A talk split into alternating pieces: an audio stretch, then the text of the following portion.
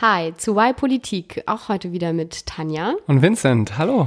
Das neue Jahr 2018, warum wir auf das Jahr wetten. Und genau das werden wir heute tun. Wir haben vier Wetten, die wir auch eingehen werden und einen Wetteinsatz, der wehtun wird.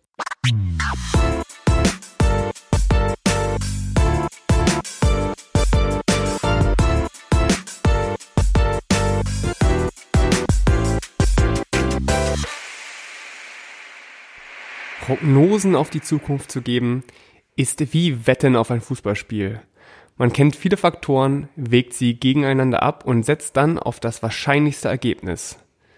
Diese Ungewissheit ist allerdings das, was Spaß macht und am Ende kann doch alles ganz anders kommen, als man denkt. Im vollen Wissen, dass wir wahrscheinlich falsch liegen werden, wagen wir in dieser Folge vier Wetten auf 2018 und laden euch ein, mitzumachen. Der Fahrplan dieser Sendung. Zuerst stellt euch Tanja ein paar Fakten zur Zukunftsforschung vor. Danach wetten wir auf vier Themen. Tanjas Perspektive ist Deutschland, meine ist die Welt. Wette 1 zur deutschen Politik. Welche Koalition werden wir im Bund erleben? Anschließend Wette 2.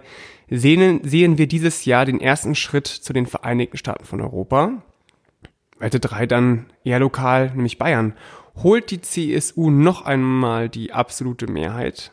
Und schließlich Wette 4, der Blick in die Welt. Heißt der Präsident der USA am 31. Dezember 2018 noch Donald John Trump? Als Zugabe präsentiert euch Tanja die verrücktesten echten Wetten auf die Politik. Tanja, warum sind die Zukunftsprognosen denn so schwierig? Politik und Zukunftsprognosen ist so eine Sache. Schon im Politikstudium und Vincent und ich haben beide ein Politikstudium hinter uns. Quasi. Quasi. Achso, du meinst mich damit? Mhm. Ähm.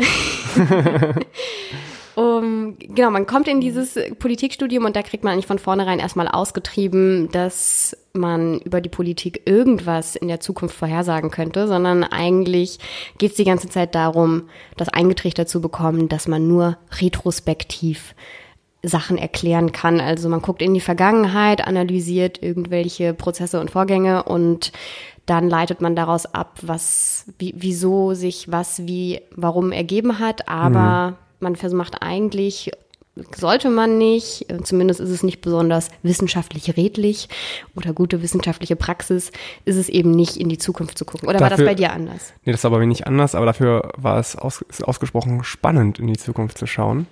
Und es gibt ja auch so ein paar wissenschaftlich halbwegs anerkannte Methoden, wie man in die Zukunft gucken kann. Zum Beispiel mit Scenario Planning und so. Genau, das äh, Szenarioplan machen wir heute jetzt nicht, vielleicht ein anderes Mal. Hm. Ähm, was aber auch eine, zumindest lange Zeit sehr legitim war, waren Wahlvorhersagen. Das war eigentlich immer so eine der Sachen, die ganz normal überall im Fernsehen auch waren, in den Tageszeitungen, diese Wahlprognosen, die man gesehen hat. Aber selbst die sind im letzten Jahr ein bisschen in Verruf geraten, weil die US-Wahl wurde nicht so richtig gut vorhergesagt. Ähm, auch die Brexit-Abstimmung, mhm. das Ergebnis der Brexit-Abstimmung, waren ein bisschen schwierig, was da die Institute so sich ausgerechnet haben. Also selbst das ist nicht mehr in unserer heutigen Zeit irgendwie berechenbar, zumindest so scheint es. Wir sind aber nicht äh, die einzigen, die Zukunftsprognosen wagen. Das haben natürlich Leute schon immer irgendwie gemacht. Und selbst wenn wir heute falsch liegen, sind wir gar nicht in so schlechter Gesellschaft. Denn selbst, selbst Bill Gates hat 1993 noch gesagt, dass das Internet nur ein Hype sei und sich auf keinen Fall durchsetzen wird. Mhm. Also, wenn wir heute falsch liegen, sind wir mit Bill Gates, finde ich eigentlich in guter Gesellschaft. In guter Gesellschaft, genau. Deswegen, wir probieren es einfach und schauen mal, ob es nicht doch ein bisschen möglich ist und gucken, was das nächste Jahr so bringt an politischen Ereignissen, was möglich ist und was wir vielleicht auch glauben, was nicht möglich ist. Und wir wetten darauf. In echt, genau. Und jetzt nämlich der wichtigste Punkt. Was sind denn unsere Wetteinsätze? Ach so. Ich ja, will, haben wir nämlich nicht abgesprochen. Ich habe aber eine Idee. Du hast eine Idee? Ja. Na dann äh, oder, mal raus. Oder fällt dir spontan was ein? Ich weiß nicht, ähm, da du ja auf jeden Fall verlieren wirst, könntest du einfach mal zu mir kommen und, ähm, keine Ahnung, Abwasch machen, Hausbus, all diese Dinge, die ich so ungern mache. Mhm. Wo unsere Zuhörerinnen und Zuhörer gar nichts von haben. Wir können ja einen Live-Special-Podcast aus der Küche machen. Nein. Nein. Was mein, schwebt dir vor? Ja, mein Vorschlag wäre, ähm, die, wenn einer oder ich, äh, wenn du oder ich eine Wette verlieren, müssen wir in einen der Podcast-Folgen ein politisches Lied zum Besten geben. Das Oh darf Gott. gerne so ein schönes Wahlkampflied sein, wie ähm, der Schulz zugrollt oder dieses schöne Berliner CDU-Lied Ja, für oder ein, für ein starkes Berlin. Du dieses aus Bayern. vielleicht. Nee, das, daran nicht, aber dieses aus Bayern, wo die eine Politikerin so in den Bach springt oder so. Das kenne ich nicht. Naja, da gibt's eine Menge. Okay, Das abgemacht. müsste, müsstest du oder ich dann auswendig lernen oder zumindest so ein bisschen, bisschen Ja. lernen und dann ähm, zum Besten geben. Okay, also wir sagen, wer von uns von den vier Wetten die meisten korrekt abschließt, äh, muss es nicht tun. Also die. Aber da müssen wir bis zum Ende 2018 warten. Wir könnten ja. auch sagen, sobald eine verloren ist, ähm, die Okay. nächste könnte zum Beispiel bis Ostern schon verloren sein, ja. dann Alles klar. kommt Ostern ähm, ein Ständchen. Na gut, die erste Wette. Dann äh, Handschlag, machen wir jetzt hier mal kurz. Machen wir? Also ihr seht es jetzt nicht, aber wir haben uns gerade wirklich die Hand gegeben und äh, gewettet. Okay. Super. Gut, das wäre auch geklärt. Dann können wir von mir aus loslegen.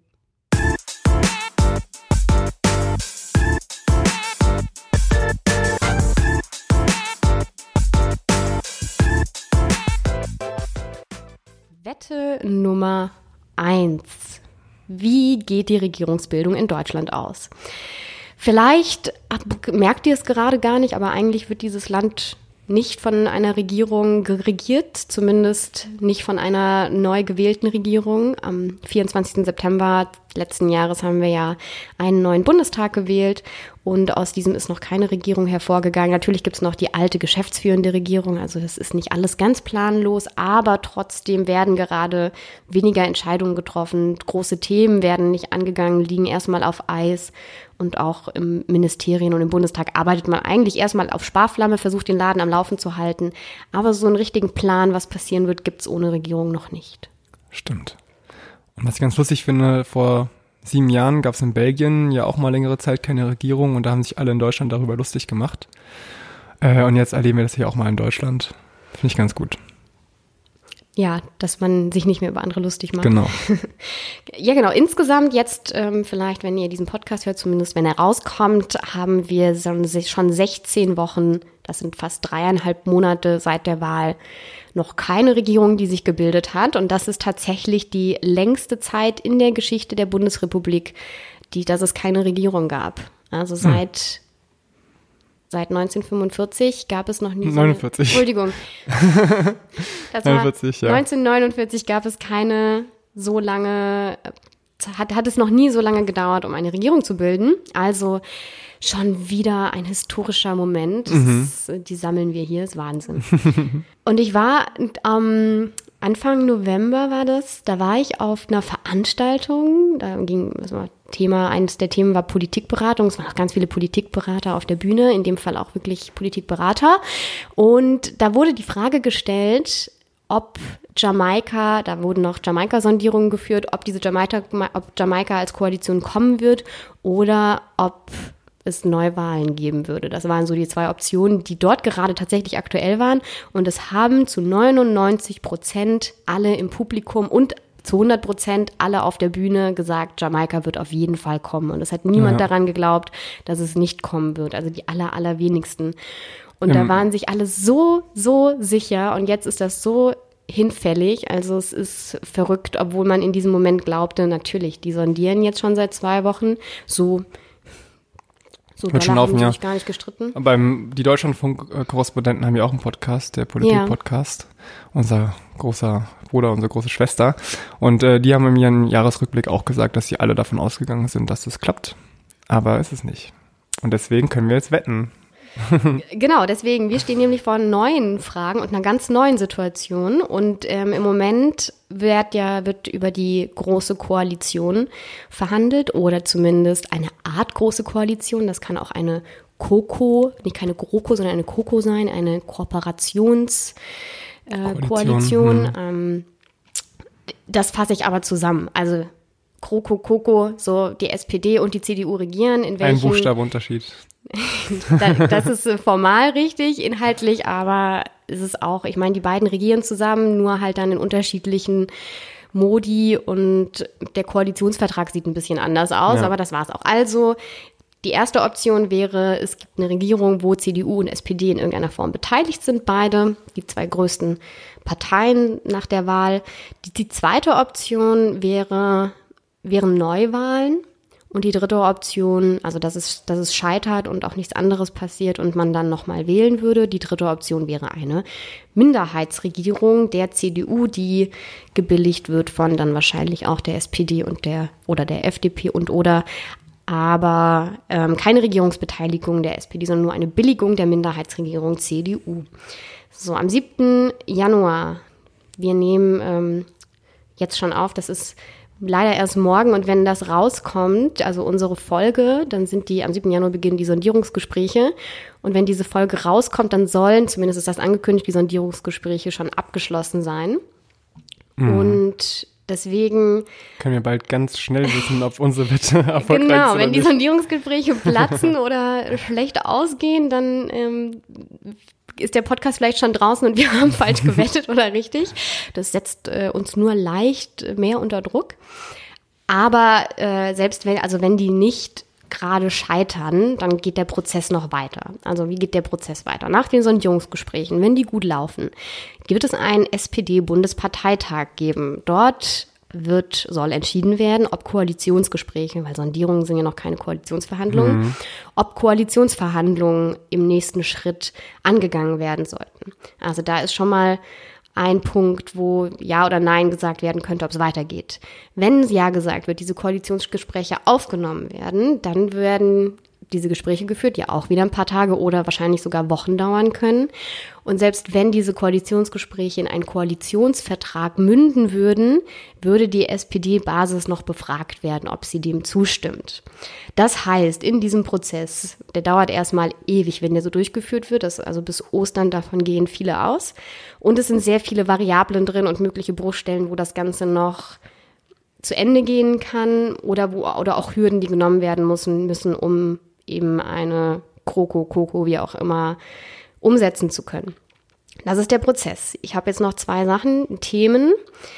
Die erste ist noch eine Sache. Was sind die Themen, über die verhandeln, die, die die Knackpunkte sind? Das ist zum einen der Familiennachzug für Geflüchtete, die Zuwanderung allgemein, die Bürgerversicherung, ein Konzept der SPD, was sie einführen möchten, und die Steuerpolitik.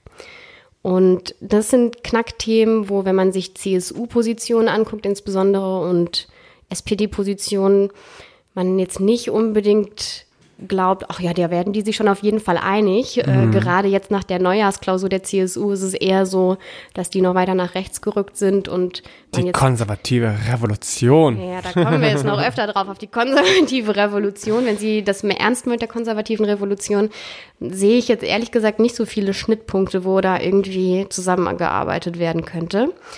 Das sind die Themen, auch schwieriger Punkt, genauso wie der Prozess. Dritter Punkt, Befürworter und Gegner.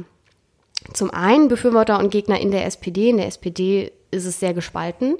Da gibt es einige, die vielleicht dem nicht so abgeneigt sind, aber es gibt auch einen großen Teil innerhalb der SPD, die absolut strikt dagegen sind, egal was verhandelt wird, wie zum Beispiel die, die Jusos, die Jugendorganisation der SPD, die auch Kampagne dagegen machen. So sieht's in der SPD aus. In der CDU, da sind die eigentlich, die, die würden sich freuen, so. Die, da sind die meisten eigentlich dafür. Die sagen, das äh, gibt Stabilität und das war doch irgendwie erfolgreich. Lasst uns das weiterführen. Und in der Bevölkerung, das ist ganz interessant, war die, also die Bevölkerung ist auch sehr gespalten und lange Zeit, jetzt noch Ende 2017, war die Bevölkerung eigentlich gar nicht so abgeneigt, dass es eine große Koalition gibt. Aber tatsächlich seit ähm, diesem Jahr nimmt die, nimmt die Befürwortung immer weiter ab, aber es spaltet sich immer noch sehr in der Mitte. Also tatsächlich wurde erst letzte Woche eine Infratest-DIMAP-Studie ähm, veröffentlicht und da haben 52 Prozent gesagt, dass sie die Große Koalition weniger gut bis schlecht finden und nur 45 Prozent befürworten eine Große Koalition. Also da Ja. ist auch die Bevölkerung so jetzt nicht äh, total dahinter. Das heißt da auch, das sehe ich auch eher als einen Aspekt, der jetzt nicht so gut, gut äh, eine, eine gute Quote für eine GroKo bedeuten würde. Wir kommen gleich zu, wir kommen gleich zu unseren, was wir sagen. Ich finde es nämlich, ich habe wahnsinnig lange nachgedacht gestern, auf was ich wetten soll.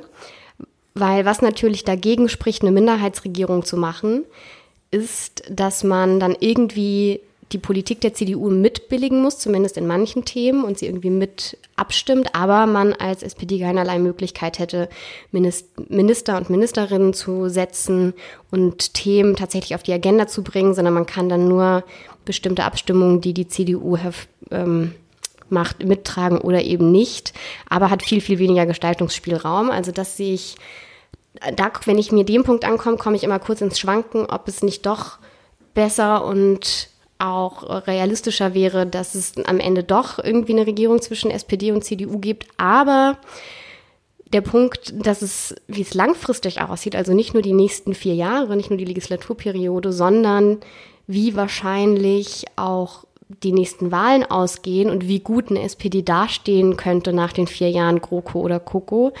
Also wenn ich mir dieses Argument angucke, dann werde ich immer wieder auf die andere Seite gezogen. Deswegen ich finde das mit die schwierigste Wette, die wir haben.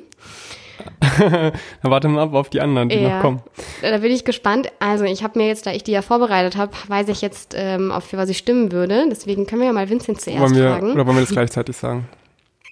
Hast du schon eine, eine Meinung? Also die Frage ja. ist konkret, wie geht die aktuelle Regierungsbildung in Deutschland aus? Erstens, GroKo Koko kommt. Zweitens, die CDU wird eine Minderheitsregierung machen oder drittens Neuwahlen.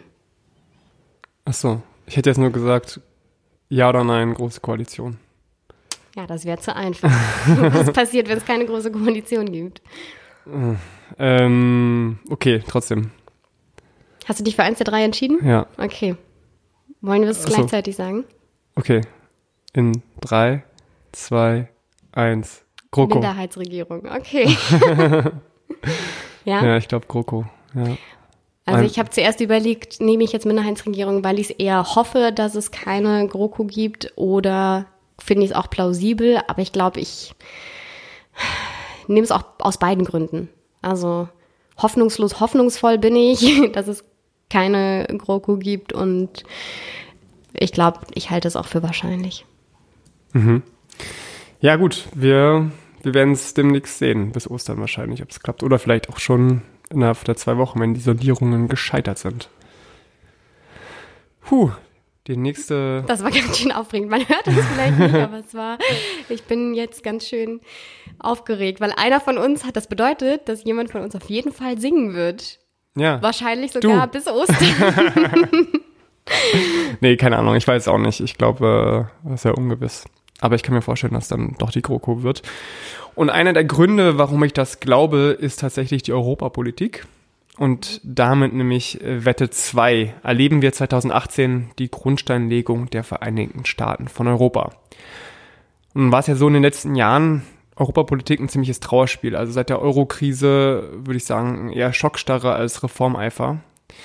Äh, und es gab ganz wenig große Reformen, immer eher so Flickwerk. Aber dann kam 2017 der heilige Emmanuel Macron, wurde gewählt zum Präsidenten Frankreichs und Martin Schulz forderte die Vereinigten Staaten von Europa. Okay, nach der Wahl, großes Manko, aber immerhin hat er es gemacht. Und auch aus Italien kommen gute äh, Töne und, und so weiter. Werden wir jetzt also die ersten Schritte dahin erleben und mit Schritte meine ich also Reformen werden angekündigt mit einem konkreten Zeitplan. Ne? Also wir werden natürlich noch nicht 2018 jetzt äh, das Gründungsdokument der Vereinigten Staaten von Europa erleben, aber es kann ja bestimmte Schritte geben, die dorthin führen können.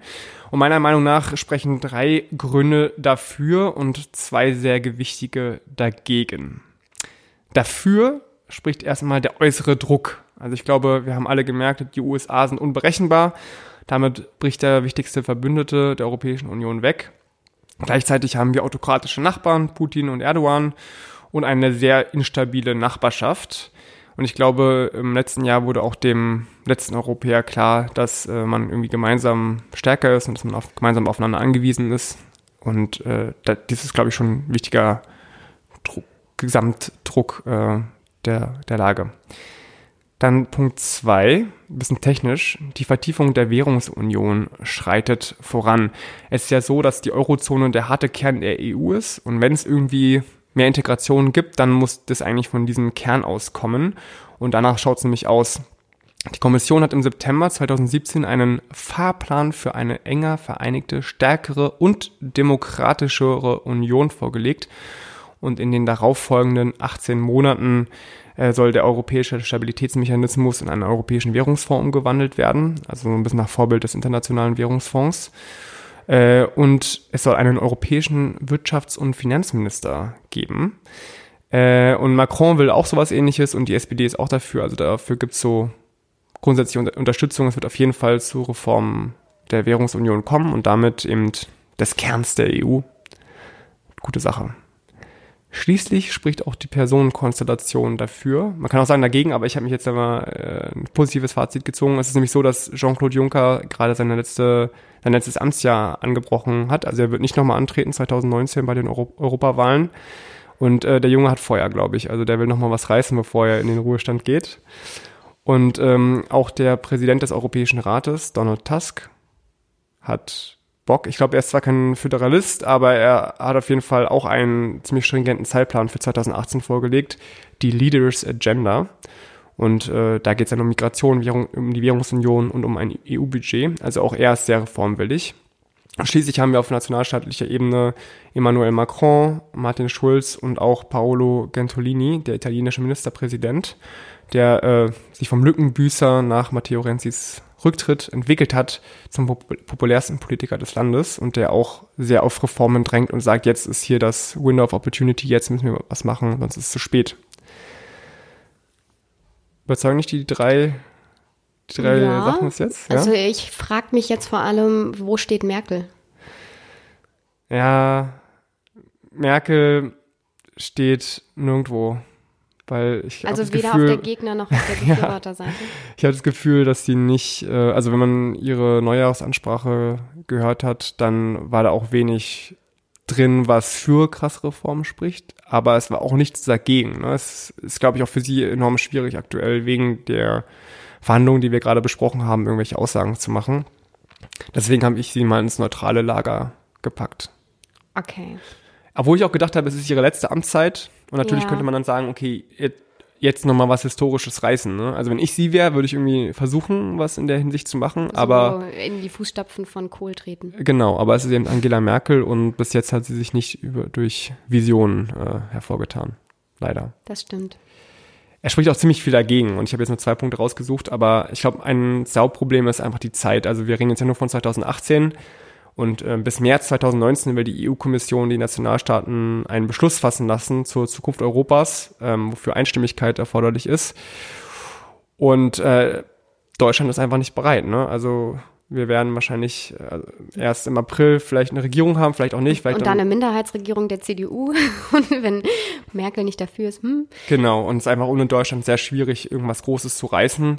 Außerdem ab Juli hat Österreich die Präsidentschaft äh, des EU-Rats inne, wird also für sehr viel Koordinierungsarbeit verantwortlich sein. Und was für eine Regierung hat das Land jetzt gerade? Mitte rechts und rechtsnational. Also ziemlich unwahrscheinlich, dass gerade solch eine Regierung ähm, die Kommission unterstützen wird. Und außerdem, äh, neben dem Zeitproblem, gibt es einfach auch ziemlich viel Widerstand gegen ein Fortschreiten des, der europäischen Demokratie.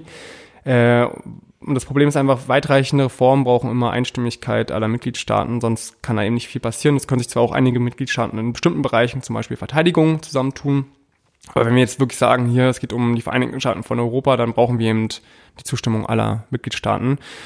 Und wir haben halt ziemlich nationalistische Regierungen in Ungarn und Polen. Wir haben euroskeptische Regierungen in Österreich, würde ich jetzt mal sagen. Die Dänen sind auch immer sehr auf ihr Nationalstaat fokussiert. In Tschechien ist eine neue Regierung, die äh, vorher in der, also in der Kampagne auch sehr äh, euroskeptisch war. Jetzt, seitdem sie in der Regierung sind, ein bisschen gemäßigter. Wir haben in Griechenland ein Land, das sehr schlechte Erfahrungen gemacht hat in letzter Zeit mit Brüssel. Und äh, klar, in Italien, da sind auch bald Wahlen und wenn die Partito Democratico, also die so Sozialdemokraten verlieren, dann könnte zum Beispiel die Fünf-Sterne-Bewegung die Regierung stellen und dann weiß man auch nicht, wie sich Italien positioniert. Also es gibt, ziemlich viele, die sich äh, querstellen könnten. Und neben den Nationalstaaten auch in den EU-Institutionen, ich habe da nicht so den Durchblick, aber es könnte natürlich sein, dass diese Leaders Agenda von Tusk ein Gegenentwurf ist zu dem der Kommission. Und dann hättest du auch ähm, ja, die EU-Institutionen, die gespalten sind und dann wird es natürlich noch schwerer. Mhm. Also so unterm, unterm äh, Strich ist es so, dass äh, der äußere Druck die Europäer zwar zusammen, zu, zwar zur Zusammenarbeit zwingt und dass es auch eine gut, ganz gute Personen gibt, die irgendwas reißen könnten. Aber es gibt eben auch viele Mitgliedstaaten, die was ganz anderes wollen, nämlich in Europa der Vaterländer und äh, ja, deswegen sehr schwierig abzuschätzen, was 2018 passiert. Aber ich habe auf jeden Fall einen Tipp für alle da draußen. Es gibt nämlich einen sehr, sehr guten Artikel von Manuel Müller, der betreibt den Blog Der Europäische Föderalist und führt dort sehr gut auf, was 2018 auf uns zukommt. Das werden wir dann natürlich in den Show Notes ähm, dieser Folge verlinken. Und jetzt einmal zur Wette. Ich bin ja Optimist und äh, achso, ja, und ich deswegen wette ich, äh, dass die Reformen trotzdem irgendwie dieses Jahr auf den Weg gebracht werden. Also es geht, es muss ein Dokument sein, das unterzeichnet worden ist. Naja, also es wird wahrscheinlich erst Anfang 2019 sein. Aber man wird Ende 2018 ja. auf jeden Fall sehen können, wie weit, ob das noch realistisch ist. Ja. Und auch wie weit sie mit dem Brexit kommen. Das habe ich jetzt hier nicht erwähnt, aber da muss, ne, wir haben ja in zwei Folgen davor das ausführlich besprochen. Ähm, und da ist auch klar, dass 2018 was äh, wirklich Unterschriftsreifes vorliegen muss, weil das durch die nationalen Parlamente muss und so. Also man wird Ende 2018 okay, ziemlich werden, viel ja. sehen können. Aber wenn dann überhaupt kommen die unterschriftsreichen Dokumente erst 2019. Okay. Aber wenn dieses Jahr nichts passiert, dann wird 2019 erst recht nichts passieren. Also deswegen hat es irgendwie schon Relevanz, was dieses Jahr gefasst wird. Ja, ja, das ist, wird, wird, ich kann mir das auch schwierig vorstellen, das Anfang, äh, Ende 2018 dann zu messen. Ich meine, kann ja dann auch passieren, dass es im Januar schon wieder anders aussieht, so wie mit den Koalitionsverhandlungen mhm. jetzt oder Sondierungsgesprächen. Aber gut, dann müssen wir ja nochmal, wir müssen dann Ende des Jahres müssen wir nochmal drüber reden und gucken. Ja. Ähm, gut, wir gehen davon aus, es liegen Dokumente vor, die könnten so unterschrieben werden. Es sind nicht einfach nur, nur um das jetzt klarzustellen, es sind nicht einfach nur, weiß ich nicht, ein Papier von ein paar Staatspräsidenten, die sich zusammengetan haben und gesagt haben, hier, das ist unser, unser Vorschlag, nee, sondern nee. es muss auch absehbar sein, dass viele andere oder der groß, dass es möglich ist, das auch wirklich durchzubringen und nicht ja. jemand ein Manifest einfach schreibt. Nee, nee, wir werden, also es wird einen Zwischenstand schon im Juli geben, weil dann auf dem, äh, ja. dann den die Regierungschefs zusammenkommen und auch einige Sachen in die Richtung beschließen sollen. Also wir, okay. wir können das zwischen dem Jahr immer, immer wieder nachvollziehen, ob irgendwas kommt. Und wir sind auf jeden Fall schon wesentlich weiter als jetzt dieses Papier der Präsidenten, was vor ein paar Jahren mal äh, veröffentlicht wurde. Genau. Aber okay. du willst es natürlich sehr ernst nehmen. Deswegen äh, wir, wir werden darauf achten, dass nicht nur leere Versprechungen sind, sondern dass wir irgendwas äh, Messbares vorliegen haben. Abgemacht? Ja, und Vincent hat jetzt gesagt, es wird was vorliegen. Genau, es wird was, es das, wird was vorliegen, ja. Dann, ich, auch wenn mir das Herz dabei blutet, wette ich einfach mal dagegen. Okay, dann, ja. Das war's mit dem ich Podcast. Hoffe, ich ja. hoffe, ich liege falsch. Ich kann nicht mehr mit dir zusammen. nee, Quatsch. Alles klar, ja. Ich hoffe, nee. ich werde falsch liegen, aber ich hoffe einfach, ich werde falsch liegen. Okay. Ist auch eine Ansage. Dann Wette 2 in trockenen Tüchern. Ach ja, wenn ihr äh, mitwetten wollt, gleich jetzt schon, dann könnt ihr das sehr gerne machen auf ypolitik.de slash 2018 minus Wette. 2018 minus Wette. Denn da wollen wir auch wissen, wie ihr wettet und ob ihr vielleicht anders wettet als wir. Genau das gleich auch nochmal. Wir sind jetzt bei der Hälfte der Wetten. Wir haben noch zwei. Nochmal eine aus Deutschland und nochmal eine aus der Welt.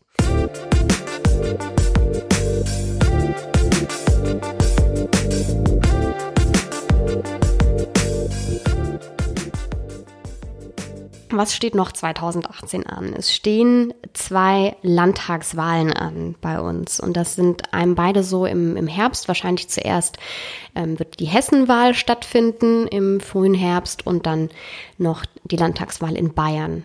Tut mir leid für alle Hessen und Hessinnen. Wir gucken uns jetzt leider, können wir uns nur einer angucken. Wir gucken uns die Bayernwahl genauer an und wollen auf die wetten. Auch weil da gerade sehr viel passiert mit der CSU, die dort ja bisher immer die stärkste Kraft war. Und auch lange Zeit als Gewissheit galt in Bayern, dass die CSU nicht nur die stärkste Kraft ist, sondern auch eine absolute Mehrheit hat und mit einer absoluten Mehrheit regiert.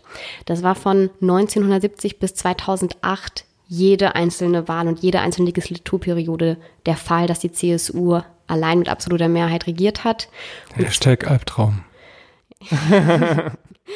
Für Vincent.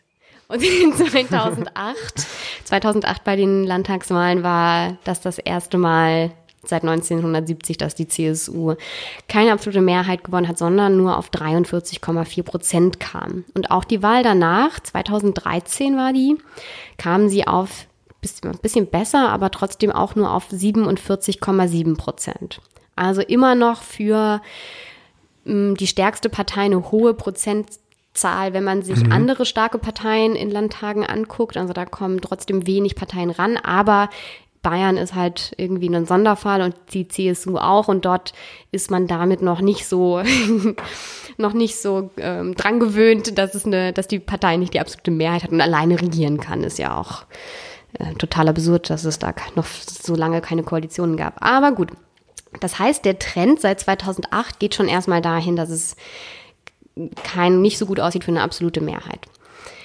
Dann kann man sich auch angucken, wie die CSU den, bei den letzten Bundestagswahlen abgesch abgeschnitten hat. Und da hat sie nämlich dieses Jahr bei den Bundestagswahlen, also sie tritt ja bei den Bundestagswahlen auch nur in Bayern an. Da guckt man sich dann an, wie gut haben sie in Bayern abgeschnitten. Und da hatten sie bei den letzten Bundestagswahlen 2013, also jetzt die vorletzten, ne, 2013 hatten sie noch fast 50 Prozent. Also waren bei 49,3 Prozent. Fast 50 Prozent haben sie dort bei der Bundestagswahl geholt. Das ist schon okay. Aber jetzt am 24. September 2017, als wir das letzte Mal gewählt haben, haben sie über 10 Prozentpunkte verloren. Das ist richtig viel und kamen nur noch auf 38,8 Prozent. Und das ist das zweitschlechteste Ergebnis der CSU bei einer Bundestagswahl seit 1949. Also Wahrscheinlich war es das schlechteste 1949. Genau, genau, da war es tatsächlich, da waren sie ähm, noch schlechter, aber seitdem ist die letzte Wahl so schlecht ausgegangen wie noch nie. Jetzt ist die Frage eigentlich, die wir uns, die wir beantworten müssen, um diese Wette einzuschätzen. Wird dieser Trend eher weitergehen? Also wird die CSU weiterhin an Unterstützung verlieren in Bayern? Den, den, dieser Trend, der seit 2018 irgendwie scheint, sich ähm, durchzuziehen? Oder werden sie aufgrund der politischen Ereignisse und der politischen Lage das noch drehen und doch es schaffen, eine absolute Mehrheit bei der Landtagswahl zu erreichen. Und da kann man sich jetzt einmal angucken, wer eigentlich dort antreten wird, also wer wird Spitzenkandidat. Und da weiß man eben noch nicht, wer was tatsächlich passieren wird. Also Seehofer hatte irgendwann mal vor ein paar Jahren gesagt, er wird nicht mehr antreten. Jetzt ist das nicht mehr aktuell.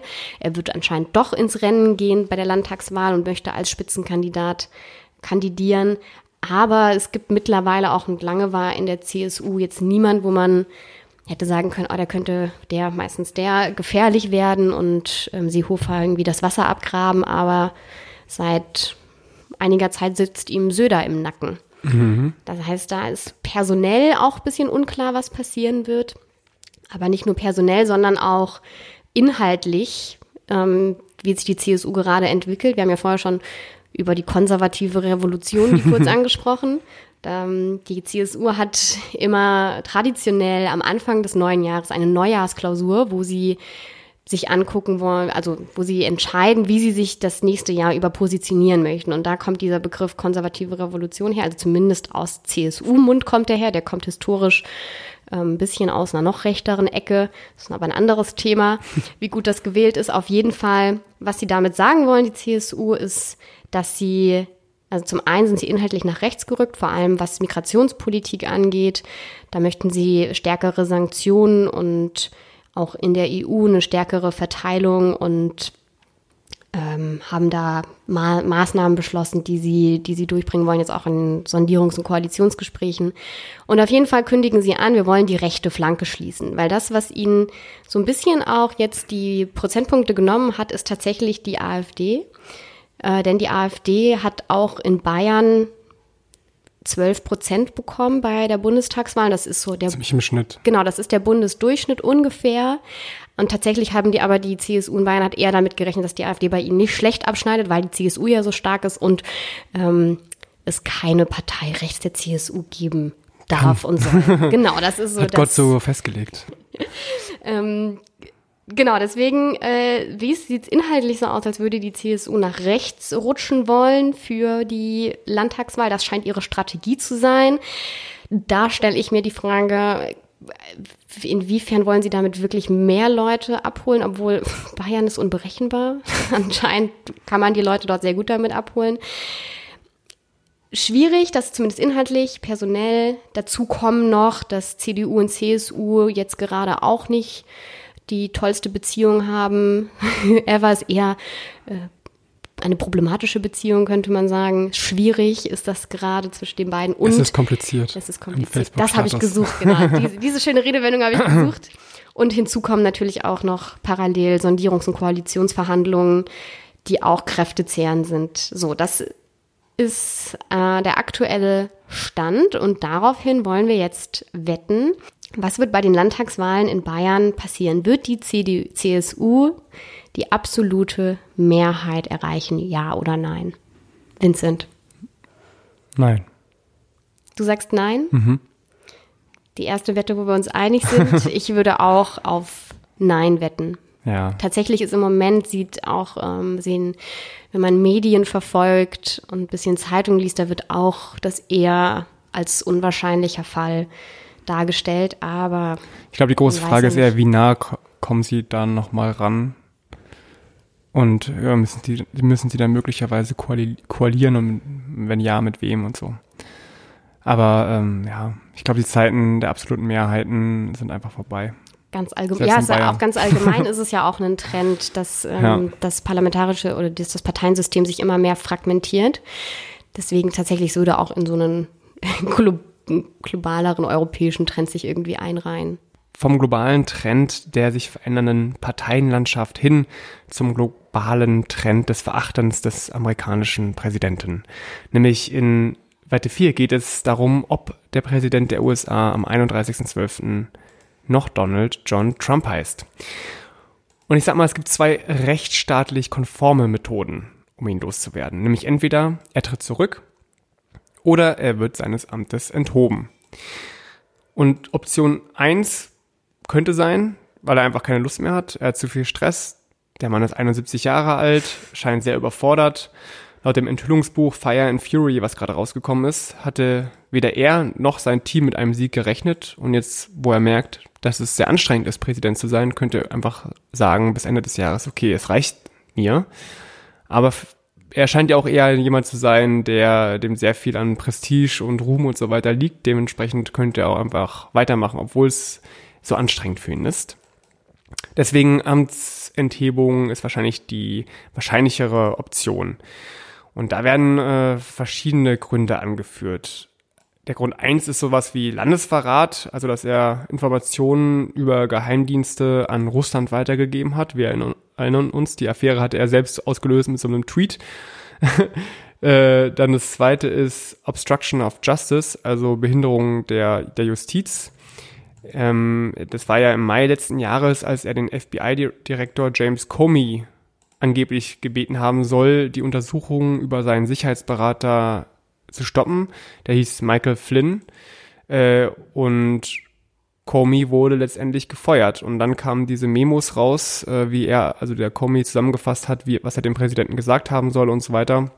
Und das wäre eindeutig eine Behinderung der Justiz, wenn also der Präsident den FBI-Direktor auffordern sollte, Untersuchungen einzustellen. Das geht natürlich gar nicht. Äh, und schließlich gibt es auch noch Interessenskonflikt, weil er ja sehr viele Unternehmen hat, ein reicher Mann ist, äh, aber eigentlich nicht so, wie es normalerweise gemacht wird, ähm, diese Unternehmen unabhängig von ihm gemacht hat, sondern immer noch äh, Einfluss ausüben kann auf, auf die Geschäfte. Und damit kann es natürlich zu Interessenskonflikten kommen zwischen ihm als Geschäftsmann und ihm als Präsidenten. Also es gibt auf jeden Fall eine Menge, die äh, gegen ihn angeführt werden kann. Es ist natürlich die Frage, wer kann ihn überhaupt seines Amtes entheben? Und das ist in den USA so geregelt, dass das House of Representatives und der Senat beide dafür stimmen müssen. Also die USA hat ein Zweikammerparlament, so wie Deutschland, und zusammen bilden die den Kongress. Da gibt es einmal das House of Representatives, das sind die Volksvertreter, kann man sagen, wie der Bundestag, so ungefähr. Und der Senat, das sind die Vertreter der Bundesstaaten. Das läuft aber anders als der Bundesrat, aber trotzdem kann man sagen, die Vertreter der Bundesstaaten. Und beim House of Representatives braucht es nur eine einfache Mehrheit und beim Senat allerdings eine Zweidrittelmehrheit. Wie wahrscheinlich ist es jetzt, dass diese dafür stimmen, äh, Trump des Amtes zu entheben? Es ist so, dass im House of Representatives die Chancen eigentlich ganz gut stehen. Die Demokraten sind nämlich momentan im Aufwind und haben gute Chancen, dieses Jahr das Haus zu gewinnen. Allerdings würde das eben nicht wirklich helfen, weil sie keine Mehrheit im Senat haben. Also da brauchen sie zwei Drittel und da kommen sie auf keinen Fall 2018 ran. Da bräuchten sie sehr viele Überläufer von den äh, Republikanern. Und deswegen ist es auch so, also es war schon immer schwierig in der Geschichte, diese Mehrheit zu organisieren. Und tatsächlich wurde noch nie ein US-Präsident seines Amtes enthoben. Es gab zwar drei Verfahren, einmal 1868, einmal 1974 gegen Nixon, der trat dann aber zurück, bevor er rausgeschmissen werden konnte. Und schließlich, was ich gar nicht wusste, 1999 gegen Bill Clinton wegen dieser Monika Lewinsky-Affäre. So, ja, das, das, wusste ich. Genau. Und auch Clinton, da gab es eine Mehrheit äh, gegen ihn im, im House of Representatives, aber nicht im Senat. Und deswegen ist er im Amt geblieben. Und das war wenigstens noch, na egal. Es war harmlos im, Ver im Vergleich. Also er hat eine ja. Falschaussage gemacht. Clinton hat eine Falschaussage gemacht. Ähm, genau. Aber im Vergleich zu Trump, glaube ich, eine ganz andere Liga. Ähm, ja, und jetzt ist die Frage, wird es dazu kommen, dass er des Amtes enthoben wird oder zurücktritt. Also auf jeden Fall, dass Trump nicht mehr Ende des Jahres Präsident der USA ist. Was meinst du, Tanja? Ja, ich finde es schwierig. Also die ja, da ist auch wieder ist es schwierig. Ist auch wieder die Frage, wird das innerhalb der nächsten zwölf Monate passieren oder ich meine, hat auch noch dann 2019 hat er ja auch noch Zeit vorzeitig abzutreten und 2020 hm. auch. Mm, es gibt tatsächlich auch, ich habe mal geschaut, im Internet kannst du tatsächlich auch Geld darauf wetten. Da kommen wir ja gleich bei der Zugabe mhm. noch genauer zu, aber es gibt diese, also das ist eine, die anderen drei Wetten habe ich nicht gefunden, die wir hier machen, aber das ist äh, eine Wette, die man auch im Internet, wo man tatsächlich Geld draufsetzen kann. Und da ist die Quote für 2018 gar nicht so schlecht, aber auch jetzt nicht, es gibt auch bessere Quoten, also mhm. die Quote liegt bei vier, wir kommen nachher noch auf ein paar paar andere für, für 2018, also dass Trump 2018 die Amtszeit nicht mehr Präsident sein wird. Also Butter bei die Fische. Ich sage mal, nein. Er wird 2018 nicht mehr im Amt sein. Okay. Äh, dann sind wir einer Meinung. Echt? Ich glaube auch, dass er das dieses Jahr nicht mehr erleben wird. Allerdings weiß ich, ich glaube weniger wegen eines Amtsenthebungsverfahrens, sondern ich glaube, dass er vielleicht einfach zurücktritt. Ja, das glaube ich auch. Oder dass irgendwie was ja. noch rauskommt, von was das Weil, FBI noch findet, irgendwas mit den Russland-Connections, die sie da gehabt haben. Eher, ich glaube, wenn ihm was zu Fall bringt, dann auch eher sowas. Ja, weil dieses äh, Enthüllungsbuch Fire and Fury kam jetzt gerade erst vorgestern raus, deswegen mhm. wissen wir noch nicht genau, was da drin steht und wie valide diese Informationen sind. Kann ja auch irgendwie erstunken und erlogen sein, was da drin steht. Aber wenn es stimmen sollte, dann äh, steht es um ihn und sein Umfeld wirklich sehr, sehr schlecht. Also äh, ich kann nur allen empfehlen und wir verlinken es auch in den Show Notes, da mal einen Artikel darüber zu lesen, was in diesem Buch alles steht. Und das sind schon sehr äh, krasse. Ich habe vorher nur kurz Details. ein paar Zeilen gelesen, dass da anscheinend auch darauf eingegangen wird, dass er gar nie Präsident werden wollte. Ja. Sondern diese Präsidentschaftswahl zwar machen wollte und kandidieren wollte, aber selbst nicht damit gerechnet hat, dass das irgendwie klappen könnte. Und auch ihr seine Familie nicht damit gerechnet hat und die auch jetzt nicht besonders glücklich sind. Ich finde, die sehen jetzt auch nicht wahnsinnig glücklich darüber aus im Vergleich zu anderen ja. Präsidenten, Gatten oder ähm, die Familie ja. und Kinder. Ich meine, er ist 71 und ich kann mir echt vorstellen, dass er sagt, ey, auf meine alten Tage, dieser ganze Stress, keine Lust. Aber wir werden es sehen. Ähm, und damit ist es Zeit und wir ziehen ein ganz kurzes Zwischenfazit. Die erste Wette wird wahrscheinlich so Ostern im spätesten mhm. Fall, also Koalitionen, welche Regierung würden, werden wir bekommen, wissen wir spätestens Ostern, hoffentlich zumindest, oder ob es Neuwahlen geben wird. Die zweite Wette, EU-Reformen müssen wir, wir leider warten bis Ende, Ende des Jahres. Klar. Genauso wie mit Trump können wir auch erst Ende des Jahres oder dann am 1. Januar 2019 wissen, ob das, ob wir da richtig gewettet haben oder nicht. Aber zwischendrin im Herbst haben wir ja noch die Bayern-Wette. Und da können wir dann im Herbst drauf gucken. Also, das wird ein cooles Jahr für uns. Vielleicht mit ein bisschen Gesang. ich hoffe von, von dir. Und dann äh, ja, werden wir vielleicht in einem Jahr nochmal so einen Rückblick und nochmal eine Wette machen. Dann auf 2019.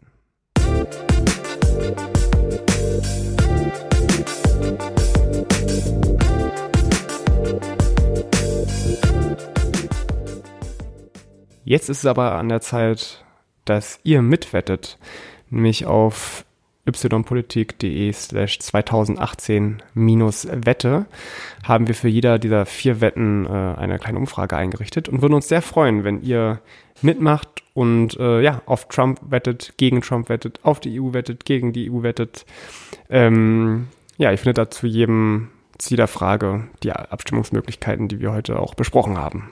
Die Zugabe heute sind tatsächliche Wetten, die man abschließen kann in Online-Wettbüros meistens. Also es gibt ja vor allem diese, diese Sportwetten, das ist relativ verbreitet. Also ich kenne einige Leute, die das machen. Ich meine, viele machen das zu Welt Fußball-Weltmeisterschaften, aber man kann das ganze Jahr über. Ich meine, Vincent und ich wohnen im Wedding.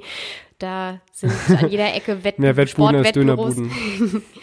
ja, sie ja Wett, Wettbuden, Dönerbuden und äh, Casinos, zumindest in unserer Straße. Genau, aber nicht nur Sportwetten sind beliebt, immer beliebter werden anscheinend auch Wetten auf politische Ereignisse. Und ich habe da mal recherchiert, also in Großbritannien ist das anscheinend sehr, sehr viel weiter verbreitet. Da ist das gar nicht so unüblich, dass man zum Beispiel aus den auf das Ergebnis von dem Brexit-Referendum gewettet hat. Das haben anscheinend tatsächlich sehr viele Menschen gemacht. In Deutschland hm, habe ich jetzt noch nicht davon gehört. Also ich, ich habe ja. einen verrückten Freund, der hat tatsächlich äh, bei der Bundestagswahl, bei der letzten Geld darauf gesetzt, dass Martin Schulz Kanzler wird. Oh, ähm, hat nicht geklappt. Ja, und Trost an dich. Nächstes Mal klappt es vielleicht. Genau, aber man, ähm, auch wenn es nicht weit verbreitet ist, gibt es das. Und zwar sehr, sehr, sehr viel, wenn man mal richtig guckt. Und ich habe richtig hingeguckt. Ich werde euch ein paar in den Shownotes ein paar Wettbüros verlinken, wo man solche Wetten abschließen kann. Was jetzt nicht heißt, dass wir dazu aufrufen, dass ihr das tun sollt. Wetten kann süchtig machen. genau, ganz, Spiele, Casinos ähm, und Wetten. Aber es macht halt auch ein bisschen Spaß. Also. Warnhinweis. wir haben, ich habe das noch nie gemacht, Vincent hat das auch noch nie gemacht. Doch, ich habe schon gewettet. Du, aber auf politische Ereignisse. Nein, nicht. auf ja. die WM und die EM. Aber es ist interessant, sich das mal anzugucken, gerade auch sich anzugucken, wie sich da die Quoten verändern. Wettbüros nehmen, sammeln natürlich Informationen und ähm, entwickeln daraus die Quoten für bestimmte Ereignisse. Also bei Wahlen, die anstehen, nehmen sie Wahlumfragen, die im Vorhinein gemacht werden und gucken, was am wahrscheinlichsten ist. Und daraus ergeben sich dann Quoten. Aber auch wenn ein Ereignis passiert, ein politisch großes Ereignis, dann können die sich auch rasant ändern. Das heißt, wenn man die so ein bisschen verfolgt, dann ist das ganz interessant, weil man auch so ein bisschen sieht, wie die politische Lage vielleicht ist und was, welchen Einfluss auf bestimmte Themen hat. Und diese Quoten, ähm, wer wettet, kennt das ja, je höher die Quote ist, desto unwahrscheinlicher ist das Ereignis. Also wenn die Quote 5 ist, heißt das, mein Wetteinsatz wird verfünffacht, wenn ich richtig liege. Also wenn ich hm. gewettet habe, dass Merkel gewinnt, dann liegt die Quote kurz vorher natürlich sehr niedrig, weil das relativ wahrscheinlich war und vorhersehbar. Also liegt die Quote vielleicht im schlechtesten Fall bei 1. Das heißt, ich krieg gar nicht mehr raus als genau. mein Wetteinsatz oder bei wenn es bei zwei liegen würde, dann würde ich das Doppelte am Ende kriegen, wenn ich recht habe. Und bei unwahrscheinlicheren Fällen ist die Quote natürlich höher aber dafür auch unwahrscheinlicher, dass das eintreten wird. So funktioniert das Ganze. Und jetzt ist die Frage, auf was kann man denn alles wetten? Wahlergebnisse ist das erste, das haben mhm. wir ja gerade schon gehabt. Man kann auch was wetten, was, wer wird Kanzler oder Kanzlerin. Das ähm, war der Fall bei der Bundestagswahl. Man kann wetten, wer stärkste Partei wird und auch ähm, die Anzahl von Mandan äh, Mandate im Parlament kann man oft machen. Es kommt immer darauf an. Alles in Deutschland? Land. Also gibt es auch alles zu Deutschland oder nur? Also das gab es, glaube ich, auch alles bei der Bundestagswahl. Ich meine, mhm. die ist mhm. jetzt vorbei. Ähm, in Großbritannien gibt es das auf jeden Fall. Da kann man auch oft darauf wetten, wer wird Spitzenkandidat einer bestimmten Partei, zum Beispiel der Labour-Partei mhm. oder so. Oder da, wie heißt das neue Baby von der Royal Family? ja, da gibt es nur leider halt zu viele Auswahlmöglichkeiten. Aber man kann tatsächlich, das wäre mein nächster Punkt, Personalentscheidungen. Und da gibt es ähm, die Frage, wer wird britischer Thronfolger nach Königin ja. Elisabeth, wenn die ausscheidet. Und da kann man auch ähm, drauf wetten, welcher der Prinzen Charles, Harry oder wie die alle heißen, der Nachfolger von ihr wird. Oder auch, wer wird nächster Spitzenkandidat. Oder bei, auch wie wir gerade gesehen haben, tritt eine Person ab. Also wird Trump 2018 abtreten oder mhm. nicht oder halt noch im Amt sein. Und das Gleiche kann man auch für 2019, 2020 und so weiter machen. Volksabstimmungen oder Refer Referenten als drittes hatten wir ja auch schon. Bei Brexit war das zum Beispiel der Fall. Aber die letzte Kategorie, es gibt auch bisschen noch kuriosere Sachen. Mhm. Man kann tatsächlich, wir hatten, das war lustig, weil wir hatten noch drüber gesprochen und fanden das sehr absurd, aber ich habe es gefunden. Man kann darauf wetten, welches Land als nächstes die EU verlassen wird. Ach krass. Also ähm, unabhängig von der UK, die ist ja schon mhm. draußen, also zumindest noch nicht, noch nicht echt, aber das Verfahren läuft. Und man kann darauf wetten, wer als nächstes austritt. Ja, da braucht man schon echt einen langen Atem, ne? Also wenn ich genau, jetzt wette, das, das kann ja dann bis 2025 oder so gehen. Ja, so die gehen auch sehr lange. Also genau die Wette, ich weiß jetzt nicht, wie lange die geht. Äh, da ganz oben stehen natürlich so Länder wie Griechenland. Mm, aber was auch sehr lange geht, ist zum Beispiel die Wette, die ist relativ beliebt, ob Schottland die Unabhängigkeit von Großbritannien erklären ah, ja. wird. Und das geht auch bis, ich glaube, 2025. Ich habe neben, ich, ich wollte noch eine meine, meine Lieblingswette. Es okay. gibt unzählige Wetten zu Trump. Ich verlinke euch den Link dazu, weil es ist, es gibt unglaublich viele Wetten zu Trump und richtig absurde Wetten. Es gibt tatsächlich die Wette, die hat eine unfassbar schlechte Quote, mhm. aber du kannst darauf wetten, ob Trump sein Gesicht dem Mount Rushmore hinzufügen wird. Oder ob er das Weiße Haus Gold anstreichen wird. Auch, auch sehr schlechte also, Quote. es wäre ihm zuzutrauen. Also, ein, also sehr, eine sehr hohe Quote. Mit Glitzer. Ne? Aber es gibt, also, oder ob er Nordkorea besuchen wird bis 2022. Ja, als Präsident. Reitend auf einer Bombe vielleicht. Ja.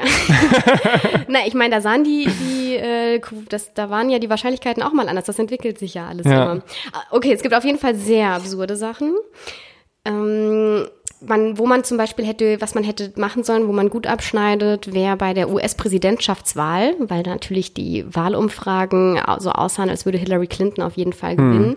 waren da die Quoten sehr niedrig. Und wenn man auf Trump gesetzt hätte, hätte man tatsächlich das Fünffache seines Gewinneinsatzes rauskriegen können. Also das war zum Beispiel eine reale Wette, die jetzt auch jetzt nicht so ganz absurd ist, mhm. äh, bei der man gut hätte gewinnen können. Ja. Jetzt habe ich noch äh, zum Schluss vier Tipps für euch, wenn ihr auf politische Wetten tatsächlich Geld setzen möchtet. Erstens, verfolgt aktuelle Politik und die aktuellen Geschehen, Geschehnisse, um Dinge einschätzen zu können, wie zum Beispiel die Präsidentschaftswahl. Zweitens, wettet weit im Voraus natürlich, je, je weniger vorhersehbar bestimmte Sachen sind, also je, wenn ihr mhm. ein Jahr vor einer Wahl wettet, habt ihr bessere Quoten, als wenn ihr eine Woche vorher euer Geld einsetzt, weil da natürlich die Umfragen, zumindest hieß es das lange Zeit, immer präziser werden und dass da weniger noch passieren kann, was das komplett ändert. Deswegen langfristig planen und im Voraus schon lange im Voraus euer Geld setzen. Drittens, das Geld kann lange gebunden sein, wie du schon gesagt hast. Ich meine, das kann teilweise bis zu zehn Jahre dauern, bis so eine Wette aufgeht oder auch nicht. Und deswegen muss man sich da auch gut überlegen, wie lange man da sein Geld bindet. Da gibt's auch Seiten, wo man sich da noch ein paar weitere Tipps holen kann, aber das ja, muss man mal schauen. Und der letzte und vierte Tipp, geht äh, zu britischen Web Wettanbietern, weil die wesentlich mehr anbieten und dort auch, dort auch wesentlich mehr Menschen an solchen Wetten teilnehmen als auf den deutschen Wettanbieterseiten wie Tipico oder Bet and Win. Aber diese britischen, wo ihr viele interessante Sachen findet, die verlinke ich euch auch, wie gesagt, in unseren Show Notes. Auf ypolitik.de slash 2018-Wette. Ja, dann war unsere jetzt quasi so Halbsonderfolge. Hat damit ein, ein Ende. Und äh, ich glaube, es wird sehr spannend, wenn wir in einem Jahr unsere Wetten wieder anschauen und wahrscheinlich alle total daneben lagen. Wahrscheinlich wissen wir, statt Option A oder B war es dann Option Z. Ähm, aber ich, ich fand es sehr gut, dass wir das gemacht haben. Und ähm, ja, ich hoffe, dass du in einer der nächsten Folgen ein schönes Liedchen trällern wirst. Oder du. Oder ich, aber dann hoffentlich nicht so erkältet wie jetzt heute. Ähm, ja, wir hören uns äh, demnächst wieder. Und falls euch die Folge äh, gefallen hat, dann teilt sie doch gerne mit euren Freunden, wenn die sich auch für Politik interessieren. Dankeschön und schönen Tag. Tschüss.